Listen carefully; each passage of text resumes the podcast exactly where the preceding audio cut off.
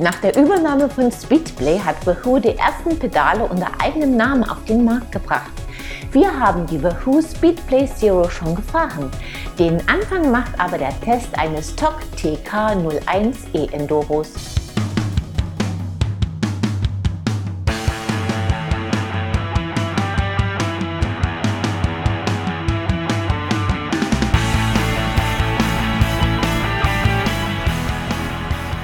TOC hat mit dem TK01 ein neues E-Enduro ins Programm genommen. Das TK01 platziert den Akku nicht mehr wie von TOC gewohnt unter dem Unterrohr, stattdessen ist er darin integriert, aber dennoch nah am Motor, um einen tiefen Schwerpunkt zu erreichen. Der Alurahmen sieht eigenständig und sehr gut aus. Das stark abfallende Oberrohr bietet viel Beinfreiheit, das mächtige 1,8 Zoll Steuerrohr soll für hohe Lenkpräzision sorgen. Schön sind Details wie die Position des Einschaltknopfes, die interne Zugverlegung oder das integrierte Schutzblech am Hinterbau. Der bietet 170 mm Federweg, genauso wie die Gabel. Der Fahrer sitzt sehr ausgewogen auf dem TK01, dessen Reach in der getesteten Rahmengröße L bei 464 mm liegt. Der Lenkwinkel beträgt 64,5 Grad, der Sitzwinkel 75,5 Grad. Die Kettenstreben sind 453 mm lang. TOC kombiniert ein 29 Zoll Vorderrad mit einem 27,5 Zoll Hinterrad, wodurch ein gutes Überrollverhalten und Wendigkeit gleichzeitig erreicht werden sollen. Im Trail liegt das TK01 sehr ruhig. Besonders wenn es schnell und ruppig zur Sache geht, macht das Bike Spaß.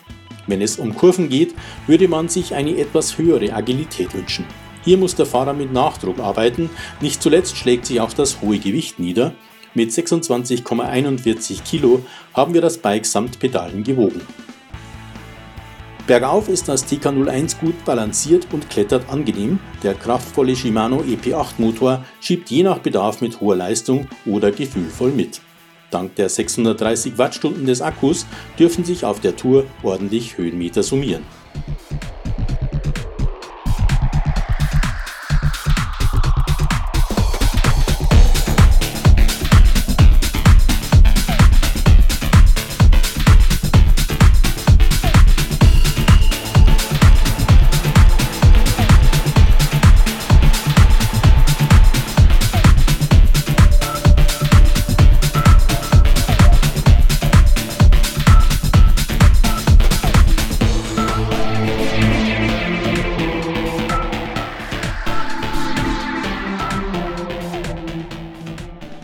Ausstattung des Bikes ist, entsprechend seines Preises, günstig, aber funktionell und stimmig gewählt.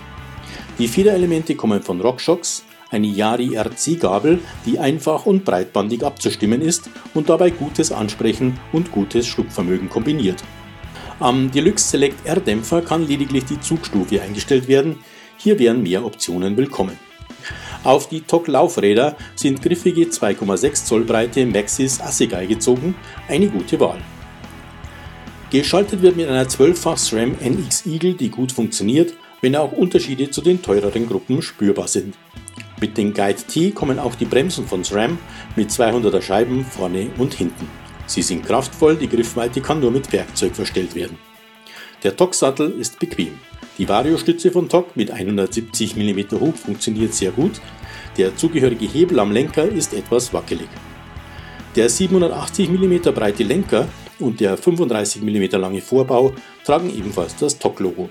Das gewohnte Lob gibt es für das Shimano-Display und die sehr angenehm zu betätigenden Shimano-Taster der Motorsteuerung.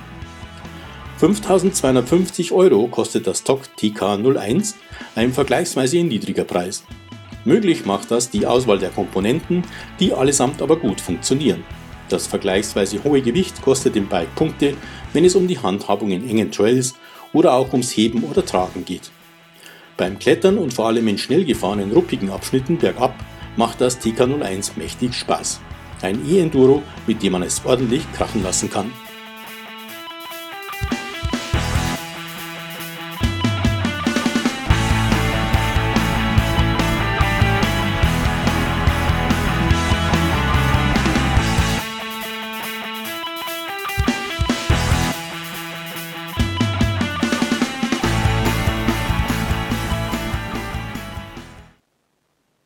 Kein Leichtgewicht, aber vor allem im schnellen Downhill macht das TK01 viel Spaß.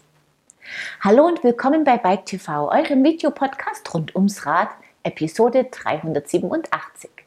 Bevor wir euch die Wahoo Speedplay Pedale genauer vorstellen, seht ihr einige News. Von Kercher gibt es neue Hochdruckreiniger mit App-Anbindung. Die bietet für verschiedene Reinigungsfälle die passende Lösung.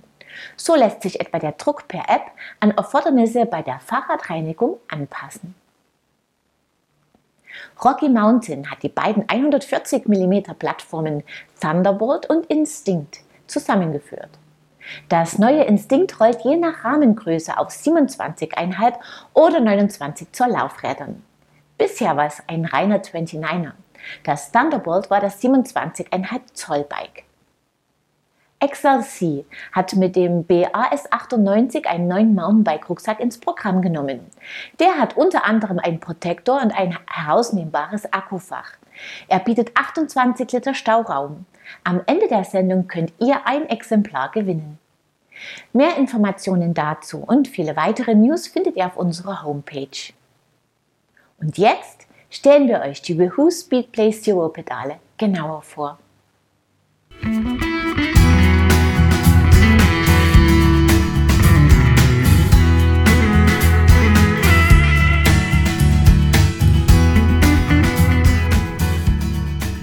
Wahoo hat nach dem Kauf der Marke Speedplay die erste Wahoo Speedplay-Linie an Pedalen präsentiert.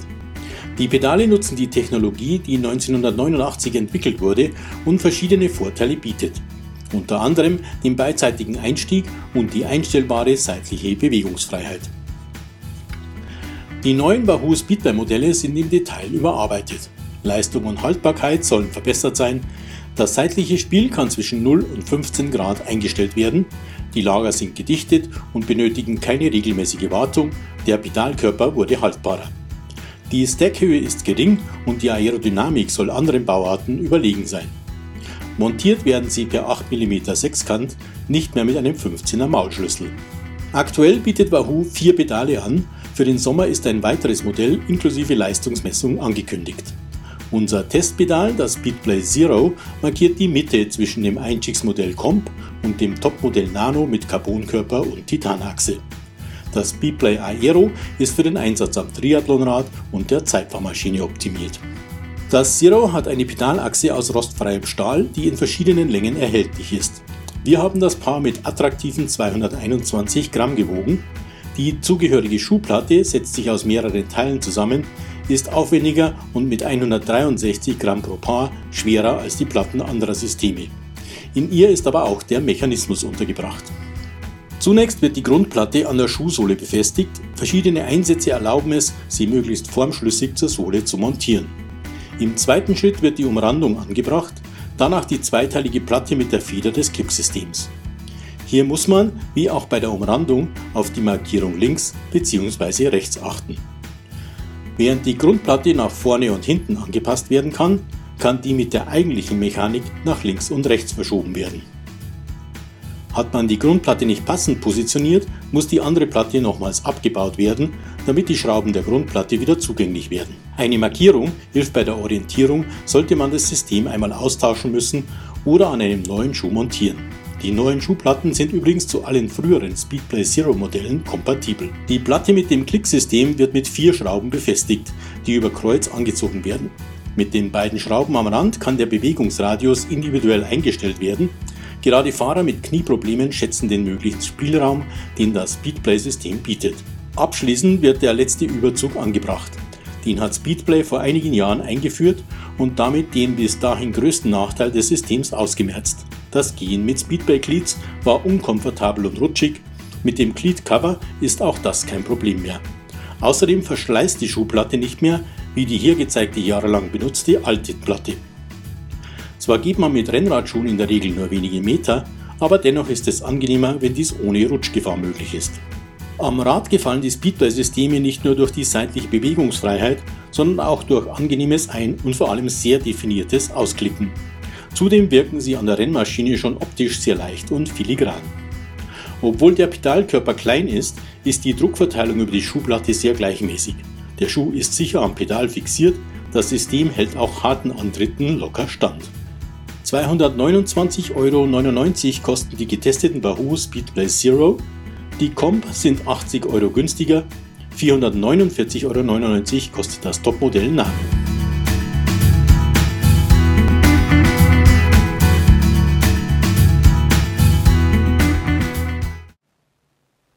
Die leichten Pedale funktionieren klasse und überzeugen mit ihrer einstellbaren seitlichen Bewegungsfreiheit.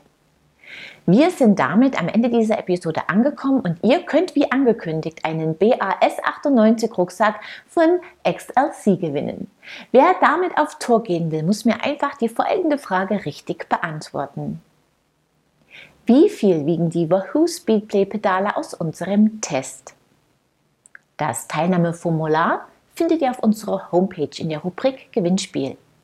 Den Gewinner oder die Gewinnerin ziehen wir unter allen richtigen Einsendungen. Mit dem Cigar Plug Kit von Crank Brothers aus der letzten Episode kann Lars Hammermeister seine Tubeless-Reifen flicken. Viel Spaß damit! Wir sehen uns ab Mittwoch, den 31. März wieder. Dann seht ihr unter anderem den Test des schicken BHRS1 an dem wir die The Hoop Speedplay Pedale montiert haben. Ich freue mich, wenn ihr wieder reinschaut. Bis dahin, ciao und auf Wiedersehen.